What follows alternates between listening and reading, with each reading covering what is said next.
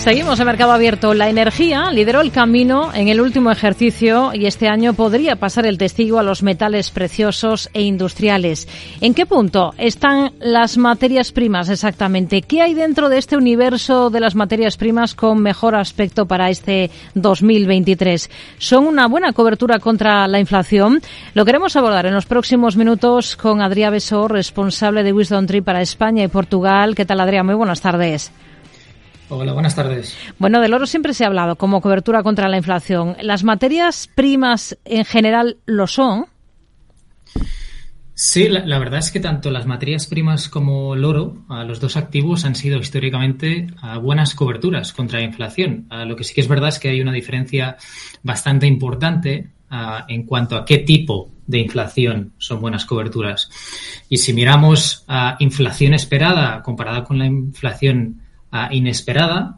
Sí que es verdad que carteras de materias primas están mucho mejor posicionadas o han estado mucho mejor posicionadas históricamente para ser una mejor cobertura contra inflación. Es decir, que son una buena cobertura tanto en momentos de inflación esperada como de, de inflación inesperada. Mientras que el oro se comporta mejor en momentos de inflación inesperada y repentina. Así que los dos son activos que históricamente han sido buenas coberturas contra la inflación, ah, pero depende un poco también de qué tipo de inflación, de si es esperada o inesperada. Pero históricamente ah, las carteras de materias primas han sido el mejor activo. Ah, para, para, cobertura contra la inflación. Teniendo esto claro, que depende de qué tipo de inflación, como nos ha explicado, ¿por qué razones, en todo caso, son una buena cobertura contra la inflación?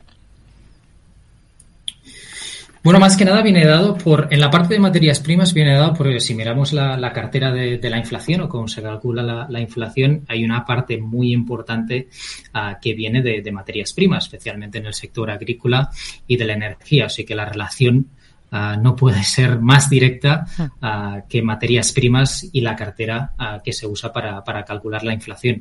Así que es el activo con una correlación más directa a, a, los activos o a los elementos que, que, incluyen o que se incluyen en la cesta de, para calcular la, la, inflación. Así que esa correlación tan directa entre materias primas y la cesta de la, la inflación, pues es lo que le hacen un activo con una correlación o con un beta muy alta a, la inflación en general. Si nos centramos en el oro, ¿qué potencial le ven ustedes este año al metal brillante? Sobre el papel, ¿qué factores pueden impulsarle? Sí, si miramos el, oro el año pasado, obviamente uh, se, se, acabó el año Uh, ni, ni, en, ni, en, positivo ni en, ni en negativo. Uh, no se movió mucho durante el año, pero la verdad es que se comportó bastante mejor que, que la renta variable o, la renta fija, pero hubo dos factores clave que hicieron que el oro no subiera más, que fueron los tipos crecientes o, la subida de tipos durante el año y también la apreciación tan fuerte que tuvo el dólar, que al final suelen ser factores negativos para, para, el metal precioso. Pero si miramos este año, en los últimos meses, el, el, dólar se ha ido depreciando, lo que es positivo por el oro, y los tipos parece que están llegando a su pico, por lo que esos vientos en contra que ha tenido el oro en el 2022, pues parece que, que ya no están ahí. por lo que creemos que, que puede ser un buen momento para, para, el oro, ya que si miramos tanto la inflación alta que hay como los tipos que ya han llegado a sus picos y que el dólar también parece que se está depreciando o que sí. ya no se va a apreciar más, creemos que puede ser un momento, un buen momento para, para el metal precioso y nuestros uh, pronósticos uh, de ahora a finales de año para, para el oro uh, creemos que puede llegar a un nivel de, de unos 200, unos 2.100 dólares a la onza hmm. hasta, hasta finales de, de, este año. Dejando al margen el, al oro, de cara a estos eh, próximos eh, meses que quedan de ejercicio, 11 meses, ¿qué ven ustedes con mayor expectativa de revalorización en el universo de las materias primas y teniendo en cuenta que ese activo general materias primas es muy amplio? Desde, nuestro punto de vista en, en Wisdom Tree, los metales industriales o metales en general son los que están mejor uh, posicionados tanto a corto como a medio y largo plazo. Uh, la razón principal es que venían de, especialmente de la pandemia, estaban muy uh, infravalorados.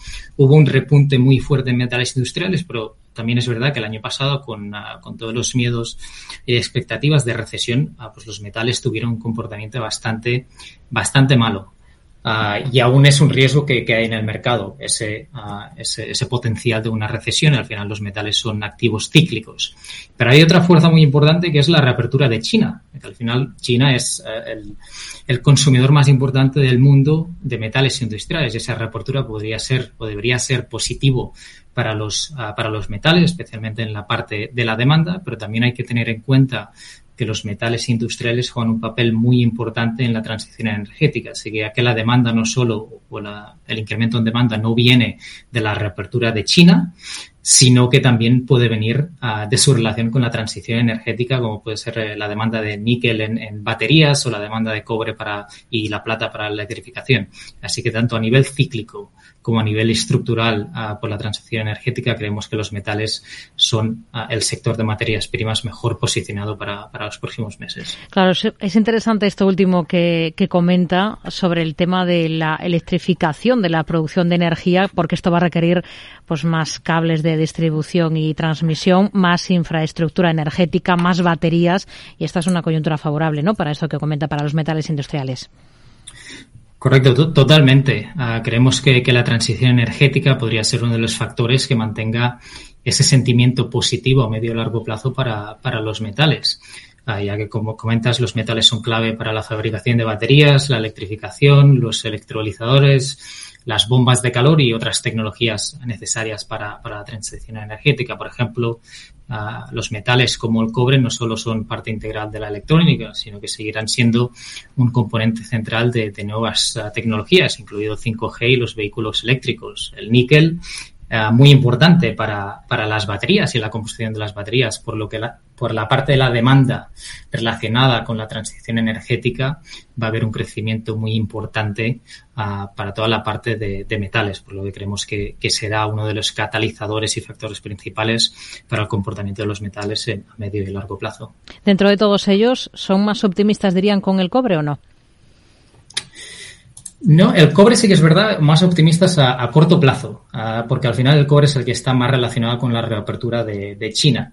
Si miramos la importancia que tiene China en, cuanto a la consumición o como consumidor de, del cobre, alrededor o casi el 50% uh, del cobre a nivel mundial se consume en, en, China. Así que de forma cíclica sí que creemos que el cobre puede tener un comportamiento mejor relacionado con la reapertura de China pero a medio y largo plazo uh, hay otros metales que tienen una relación mucho más importante con, con, lo que comentaba antes de la transición energética. Por ejemplo, el níquel uh, especialmente relacionado con las baterías, uh, puede que sea uno de los ganadores a medio y largo plazo. Hmm. Goldman Sachs asegura que el petróleo volverá a subir por encima de los 100 dólares el barril este año y podría enfrentarse además a un grave problema de suministro el año que viene, en 2024, a medida que se agote la capacidad de producción sobrante. ¿Lo comparten ustedes? Desde, desde, nuestro punto de vista, lo que sí que vemos es una falta de, de inversión en el petróleo y después también la OPEP uh, que, eh, que, son muy uh, o a la hora de mantener los precios altos, obviamente van a hacer todo, todo lo posible. Así que sí que creemos que pueden mantener o que quieren mantener el precio de, del barril de petróleo alrededor de los 90, un poco por encima de los 90 dólares. Pero uh, no creemos que ese nivel uh, por encima de los 100 dólares sea uh, lo más realista. Así que, así que sí que somos positivos en, en cuanto a petróleo lo que puede subir a, corto plazo, especialmente por el control y la importancia que tiene la OPEP y la necesidad de que tienen de mantener precios altos en, los barriles, pues sí que es verdad que tenemos una opinión uh, mucho más cercana, alrededor de los 90 dólares por barril, que por encima de los 100 dólares para este año. Hmm. Hemos hablado de las materias primas no agrícolas en las que ven más potencial y que ven más flojo de cara a este, a este ejercicio 2023.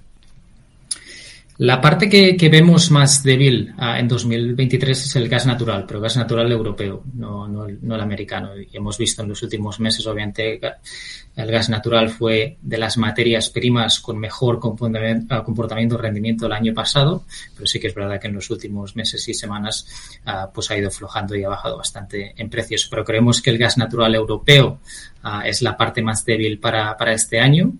también a, a medida que recibimos más oferta uh, o importamos más gas natural de Estados Unidos, pues el precio del gas natural europeo debería bajar. Pero al contrario, si miramos el gas natural americano, que, que antes se denomina como Henry Hub, creemos que eso sería positivo para el gas natural americano, ya que los inventarios o la oferta bajaría para este tipo de, gas natural, debería ser positivo. Así que positivos en la parte de gas natural americano, pero negativos para gas natural europeo. Adrián, entre las materias primas, en este caso sí agrícolas, ¿Qué es lo que están mirando, observando ahora con mejores ojos porque esperan que tengan mayor potencial? Dentro del sector agrícola, donde seguimos viendo potenciales para, específicamente para la soja y el azúcar. Si miramos la, soja, ah, se está comportando bastante bien este año. Los precios, ah, por ejemplo, de la harina de soja están llegando a sus niveles más altos desde 2014. Ah, la razón principal es por unas perspectivas de la oferta bastante débil, que ha sido un factor clave para, los precios hasta ahora en el 2023. Y eso viene más que nada de Argentina, que es el, tercer mayor productor de soja del mundo y se espera que tenga una cosecha bastante débil este año debido a la persistente sequía que hay en el país y las altas temperaturas. Así que seguimos positivos en soja, pero también en la parte de, azúcar, que está cotizando a niveles máximos de, los últimos seis años. Y la mayoría de inversores siguen preocupados por las perspectivas de la cosecha de, azúcar, especialmente en India, que es el segundo mayor exportador de azúcar del mundo y también existe una creciente preocupación de que el gobierno en India no apruebe más exportaciones de azúcar para el año comercial actual debido a los informes recientes de producción débil, por lo que puede ser que India o el gobierno indio no, quiera exportar ese azúcar, lo que haría que los precios o eso afectara a la, a la oferta mundial y que los precios subieran más. Por lo que por nuestra parte soja y azúcar creemos que son las materias primas agrícolas con, con más potencial este año. Además de, de, una cobertura como contra la inflación, como nos decía al principio, ¿qué más pueden aportar a una cartera, a su juicio, las materias primas? Desde nuestro punto de vista, las, las materias primas, el, el, papel principal que pueden jugar una cartera del inversor es diversificación. Ah, y eso viene dado por la descorrelación que tienen con activos tradicionales como puede ser la renta variable y la renta fija. Y eso se ha visto, por ejemplo, el año pasado, ah, cuando todos los activos tradicionales sufrieron bastante, materias primas fue el mejor activo en cuanto a rendimientos y, rendimientos positivos uh, del, del, año 2022. Pero después también, si miramos las materias primas, normalmente son casi todas, menos el oro, activos cíclicos, pero es un activo cíclico distinto a la renta variable, por lo que también aporta diversificación dentro de una cartera cíclica. Normalmente la renta variable se comporta bien en los momentos ah, de principios de las recuperaciones, cuando suelen subir más. Pero materias primas son activos, un activo cíclico, pero suelen comportarse mejor al final del ciclo, como hemos visto en los últimos dos años, donde las materias primas han sido uh, el mejor activo, tanto en 2021 como en 2022. Así que creemos que la parte principal de materias primas es la diversificación, no solo en cuanto a activos en general, pero también dentro de, la parte cíclica de la cartera, tiene un comportamiento en, en distintas partes de, del ciclo económico. Hmm.